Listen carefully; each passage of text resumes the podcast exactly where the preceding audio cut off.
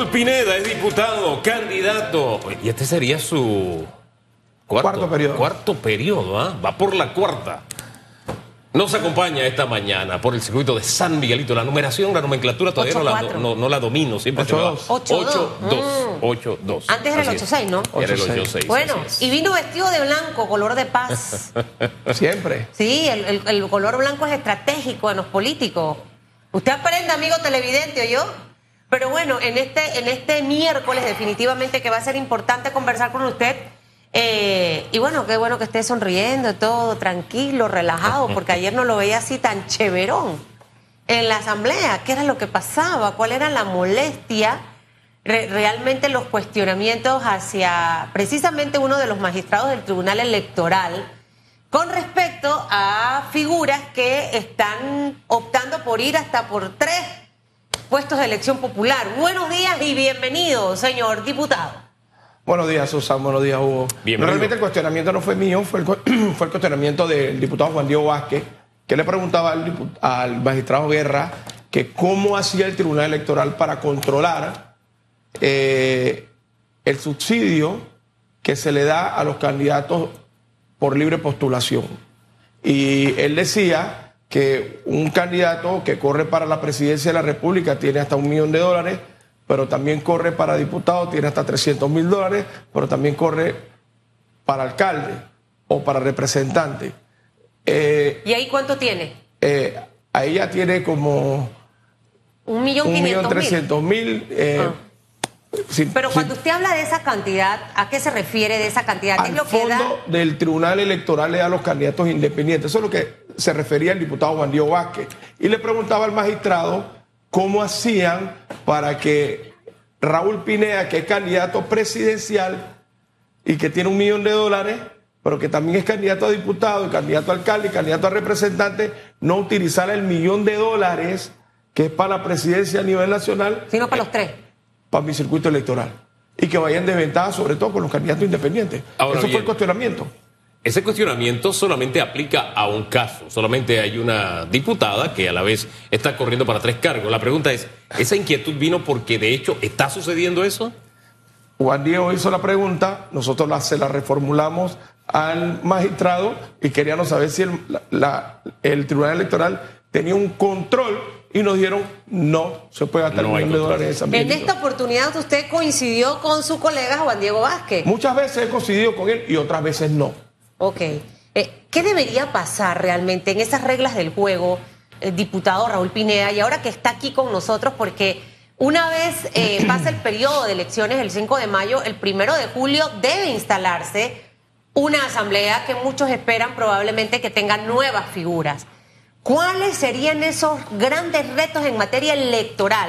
Porque ya esta, esta inquietud del diputado Juan Diego Vázquez, que usted también comparte, probablemente es allí, en la Asamblea, en el inicio de una nueva legislatura, cuando se presenten las iniciativas para reformas al Código Electoral, donde deben ser incluidas para que las reglas del juego pudieran ser transparentes para todos. Sí, yo creo que eh, el recién Código Electoral que se modificó en la Asamblea eh, está lleno de vicios, está lleno de, errores. Eh, cuando digo nos equivocamos es toda la Asamblea.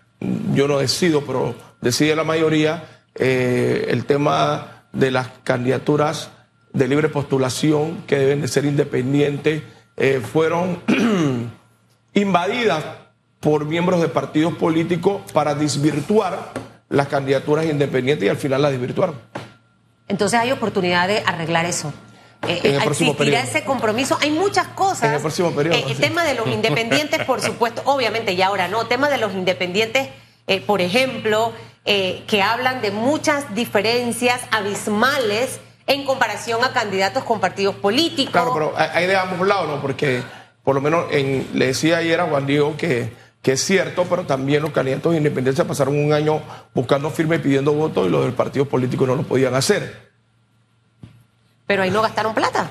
Ahí se fue mucho presupuesto y tiempo. Pero entonces, si y algunos no sobrevivieron porque se fue una carrera de muerte lenta. Si le abres el mismo periodo a, los, a, los candidatos o a los futuros candidatos de partidos políticos en ese mismo tiempo para hablar de su propuesta, también se gasta. Ahora, eh, eh, hay muchas cosas que corregir. No sé si eso del tiempo de pronto estaré sujeto a un cambio o nos vamos a, lo espeso del chicheme.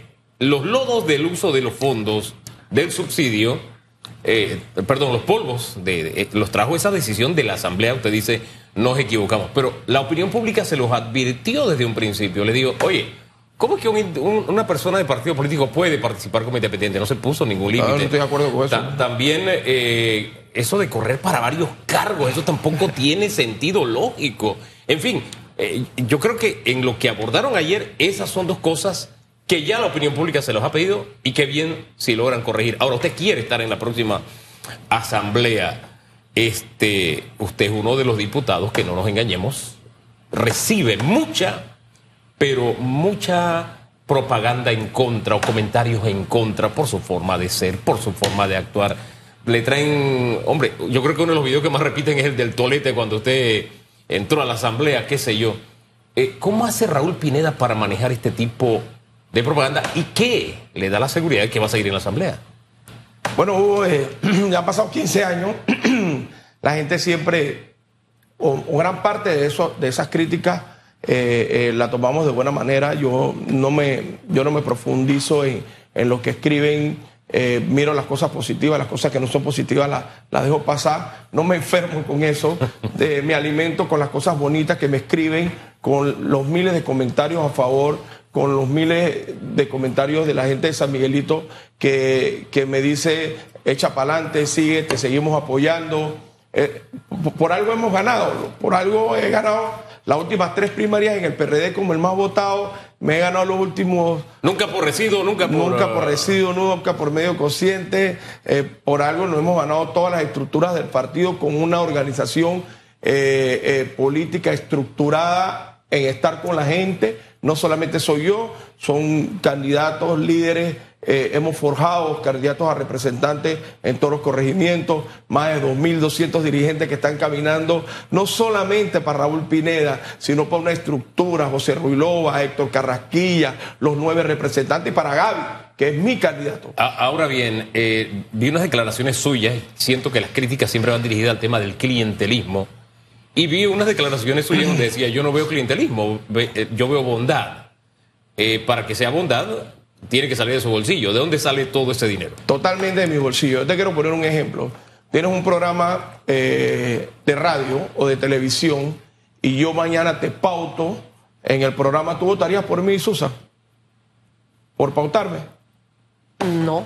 Bueno, no, no, tiene se que ver bueno, yo, yo, soy porque soy una cosa aparte. No se equivoquen con la gente de San Miguelito. La gente de San Miguelito tiene capacidad de poder ver sus ofertas y votar por quien ellos consideren sea el mejor. No por, por, lo que esté. Bueno, nadie vota. O sea que la respuesta de ellos va a ser muy parecida quizás a la mía. O sea, yo tengo que ver propuestas, yo tengo que ver calidad. Y la gente más popular quiere ver más propuestas. La gente quiere ver a sus autoridades cerca de ellos, escucharlo. Claro. Y, nunca, nunca damos nada a cambio de nada. Hay una diferencia en, en cuanto al tema bondad o, la gente que tiene buen corazón, que ayuda eh, a, otros, a, derroche de dinero en campañas, porque probablemente Raúl Pineda no es el único que, que, tiene una campaña que, llama la atención precisamente por la estructura y demás. Aquí, aquí vemos también a otros candidatos, no sé si la misma hazaña con la que lo tratan a usted o con el amor con que lo tratan a usted se trata a otros candidatos. Le pregunto esto porque el ambiente de Panamá está muy tóxico. ¿Por qué se ríe? Está muy tóxico, demasiado tóxico. A mí me han dado con todo. Sí, y nada, ojo, a usted bastante, pero he visto otros candidatos que también tienen un despliegue de estas megavallas, de yo que, que como emprendedora edito en mi celular en los programas y me salen las cuñas a cada rato pero yo no veo esas críticas hacia esos candidatos, pero hacia usted sí. Lo segundo, segunda pregunta para que ahí mismo me responda. Le hablaba de que el ambiente de Panamá está demasiado tóxico. Claro. O sea, aquí hemos visto a varios candidatos, tanto de representantes, diputados, alcaldes y candidatos presidenciales, con las campañas sucias y negativas más bajas que en mis 28 años como periodista he visto. Quien quiere llegar al poder se ha valido de todo, se lleva por delante a quien sea con verdades disfrazadas de mentiras o medias verdades disfrazadas de mentiras. Entonces, esos dos aspectos en, medio de esta campaña tan complicada, ¿cómo lo ve el señor Pineda y por qué a usted sí y a otros no los atacan? Bueno, lo primero que me pongo en manos de Dios toda la mañana con mi familia, eh, sabiendo de que habrá gente que yo no puedo decirle que son injustas o no injustas, que la ciudadanía diga, eh, me miden a mí de una manera, a otros de otra. Eh, si yo me tomo una cerveza es malo y si otros se la toman es bueno, yo no las tomo, pero yo no tengo ningún problema con eso porque para mí lo más importante es hacer las cosas correctamente para mí lo más importante es tener una estrategia de campaña. Me sacaron en la primaria que tenía 60 busitos y que yo había comprado 60 busitos. No había comprado 60 busitos, había alquilado 9 busitos y que tiene un costo muy bajo. Usted ha sido estratégico con su campaña. Y esto me lo ha dado la gente que está al lado mío, que es inteligente, las muchachas, los muchachos que están al lado mío, que son capaces de generar mucho con poco. Eso es, nosotros no hacemos esto. Su campaña no es multimillonaria como muchos dicen. Si fuera multimillonaria no hubiera sido candidato a nada, yo hubiera estado en mi fundación ayudando gente, eso no es cierto. Eh, eh, ¿Y cómo eh, ve el ambiente de Panamá en esta campaña política? Un ambiente, no solamente con la campaña política, unas redes sociales, candidatos que no le interesa dañar la imagen, no le interesa decirle a un candidato dudar sobre su sexualidad, sabiendo que tienen hijos, que tienen familia, porque su interés de esos candidatos es dañar a la persona, no el argumento. No, eh, yo he visto candidatas y candidatos decirle ladrones. Eh, yo vi esos mismos candidatos decirle a Martinelli en su momento eh, cobarde, regresa, pero después cuando cambian dicen es el mejor candidato, estoy con él. Yo creo que lo importante en Panamá, el presidente, el expresidente Uribe nos deja una gran enseñanza cuando habla de su archienemigo, el presidente Petro, y dice el doctor Petro es muy inteligente. Por eso hay que temerle. Entonces cuando aquí también en Panamá hay gente muy inteligente que hay que temerle.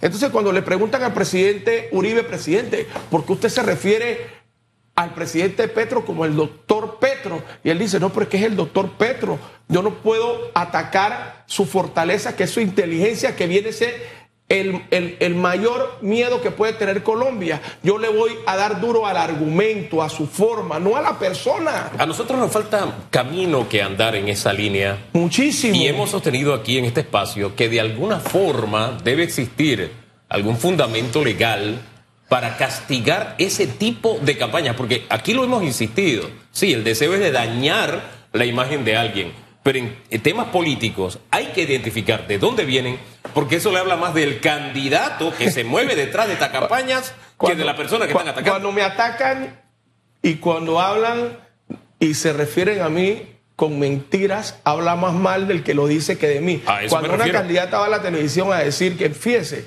si hay una persona que ha mostrado distancia conmigo, el candidato Lombana. No quiero saber nada de ellos, que tiene su forma y yo se la respeto, pero yo sería incapaz de pegarle a la imagen del señor Lombana para afectar su familia, o al señor Rómulo, o a Martín. Eso, eso, es bajo. ¿Cómo, vamos a aspirar a, ¿Cómo vamos a aspirar a dirigir un país cuando tenemos este tipo de ataques y argumentos que solamente dañamos a la persona y no venimos a hablar de cosas positivas? Lo que ocurre, eh, eh, diputado, es que primero no a todos los candidatos se les ataca, eso para aclararlo, creo que cualquiera se puede dar cuenta al revisar las redes sociales.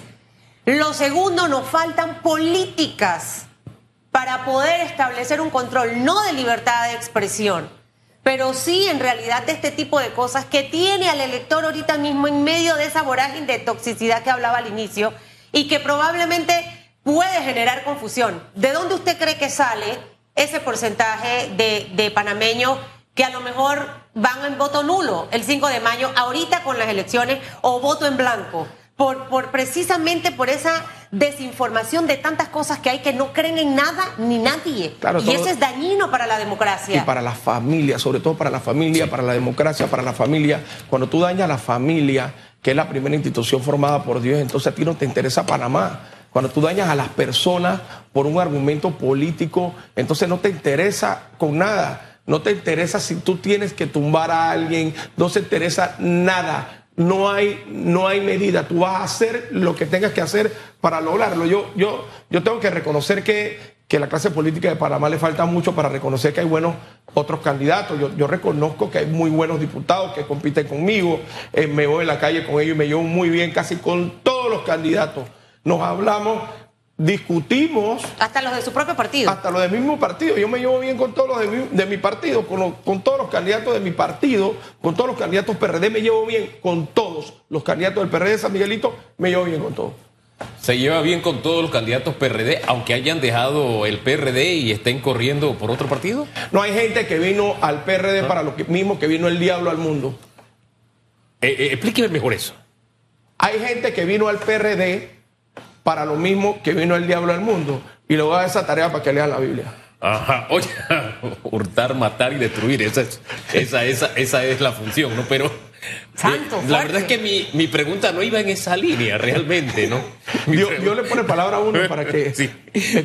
para que lea la Biblia en la mañana. No, bueno, bueno el consejo, pero yo me viera por el tema de que hay miembros del PRD, bueno, no pasa nada. Hay gente, hay gente, que ya no está en el PRD. No pasa nada. A partir de la elección no está de en el PRD y no es mi enemigo. Ah, no. No, para nada. El presidente Martín Torrijos tomó una decisión que se la respeto. No la comparto, pero se la respeto. Eso no lo hace menos persona ni, ni, es más, mejor usted persona. lo ve, lo saluda, conversa y todo. Pero por supuesto, eso no lo va a hacer peor persona ni mejor persona. Ah, entonces cuando estaba en el PRD era mejor persona y ahora no. Yo no voy a caer en eso. Ahora, ahora que menciona este, este aspecto del tema de, Martín, eh, Gaby, lo traigo a población. Eh, ustedes están, y usted lo manifestaba al inicio, usted está enfocado 100% con la campaña de Gaby Carrizo. Eh, mucho se habla, el PRD está golpeado, el PRD no va a sobrevivir luego de estas elecciones. Critican y cuestionan duramente a la dirigencia actual del partido. Eh, manifiestan que eh, hay como rechazo de la gente hacia el candidato Gaby. ¿Cómo ve usted su campaña? ¿Cómo ve las posibilidades? ¿Sobrevive el PRD? Unos dicen, si gana es porque hicieron trampa. O sea, me imagino que parte de esas cosas a sus oídos o a su chat han llegado. ¿Qué respondería Raúl Pineda? Primero, te voy a hablar de San Miguelito. El PRD va a ganar San Miguelito va a ganar la mayoría de curules a representantes y va a ganar tres curules a diputados y va a ganar la alcaldía. Lo, ese es lo primero. El PRD está unido, está trabajando, está enfocado en ganar las elecciones hoy. ¿Y deja a Gaby por fuera en San Miguelito? Espérate, ahora voy a hablar de Gaby. Ahora voy a hablar de Gaby. Primero te hablo de la oferta de San Miguelito. Gaby para nosotros es nuestro abanderado. Nosotros ganamos las elecciones diariamente, un día a la vez. Gaby va a ser el próximo presidente de este país. Si entonces si no sirve, si no va para ningún lado, ¿por qué lo atacan todos? ¿Por qué le tienen tanto terror a Gaby si para ustedes Gaby no funciona? Usted vio la estructura, la maquinaria. usted vio, la movilización que hizo Gaby Carrizo en cinco días de carnaval en la comarca, que ningún otro candidato que estuvo en la comarca lo pudo hacer. Usted vio la movilización. Gaby tuvo la más gente que, Martín y que Lombana en la comarca, que fueron los que estaban allá también en, en carnaval. Si hubiesen estado todos su gente junta en un solo punto de nosotros, nos lo llevamos por 90 a 10. De, me decía Chino Zucari ayer que conversaba conmigo. Oye esto. Gaby tiene gente, Susan. Están engañados. En Penonomé. Vieron la movilización de Coclé, de Pero usted vio la del señor Rómulo con Blandón, las tomas allá de Chiriquí. Muy buena, muy buena, también se las reconozco. Tienen dos partidos organizados que están haciendo un buen trabajo, pero la maquinaria, la organización PRD, la mística PRD, el torrijismo, porque el PRD fue creado por Torrijos. Torrijos creó un partido para los líderes comunitarios, que se llama Partido Revolucionario Democrático, que es donde estamos nosotros, y que nuestro abanderado es no es Martín Torrijos, es Gaby, Carrizo. Cuidado. Nuestro candidato es Gaby, Carrizo. Puede ganar. Gaby va a ganar. Gaby va a ganar. Sin trampa. Que eso, Nosotros no manejamos el Tribunal Electoral. Va a ser una tanda de votos, vamos a ganar. Se va a convertir toda esa gente que ha acudido a las actividades, todo eso se va a convertir en votos realmente. Lo va a ver lo va a ver porque eh, nosotros somos un partido organizado. Cuando nosotros vamos a la casa de la gente, nosotros no, vamos a visitarlo, vamos a conversar con la gente, vamos a hablarle, vamos a estar cerca de ellos. Nos aguantamos las cosas que nos dicen que hemos hecho mal, porque todas no las hemos hecho bien, nos hemos equivocado. Hacemos nuestra catarsis con nuestra gente. Por eso Gaby hoy está en la calle y está moviendo masa. Por eso le pegan. Por eso le pegan a ese cómo ¿Cómo ve la, la riña, no? No se me equivoque, bien, que lo estoy tratando de cuidar para que después no diga Susan, me invita y me, tira la cáscara de guineo. Dígame, ¿qué riña? ¿Qué riña? Ajá. Eh, ¿Cómo ve usted esa, esa final Kodak? ¿No? Como si esto fuera la carrera de caballo, ¿no? Eh, ahí, ¿cuáles serían esos eh, candidatos realmente? La primera pregunta y la respuesta, todo el escenario de Ricardo Martinelli con lo que está pasando Lunes debate, magistrados dicen que todavía no han recibido oficialmente la notificación por parte del órgano judicial. Esas dos cosas, empiecen por cualquiera de las dos. Bueno, la primera que el Tribunal Electoral se equivocó en el debate. Eh, yo creo que cambiar la fecha del debate crea incertidumbre, debió ser un día, yo creo que, que, se equivocaron, los magistrados lo han dicho, en el tema del expresidente eh, Martinelli, yo creo que es un tema que, que es un tema de notificación de día que, que la ciudadanía debe estar clara qué va a pasar que todos los panameños debemos estar claros, pero si tú me preguntas a mí cómo va a ser la pelea, que fue una... Es decir, que Martinelli no va a correr en estas elecciones. Es lo que yo pienso. Ok. ¿Quiénes van a polarizar? en la foto final era la pregunta. ¿Quiénes serán? El PRD con Gaby y para mí eh, el segundo será Rómulo Ross. ¿Dónde deja Martín? Eh, no veo a Martín. ¿Lo van a? Eh, se peleará el tercer lugar con Martín. ¿Usted tiene otro candidato PRD? Ah, bueno, sí, la señora Zulay. Zulay. ¿Cómo la ve?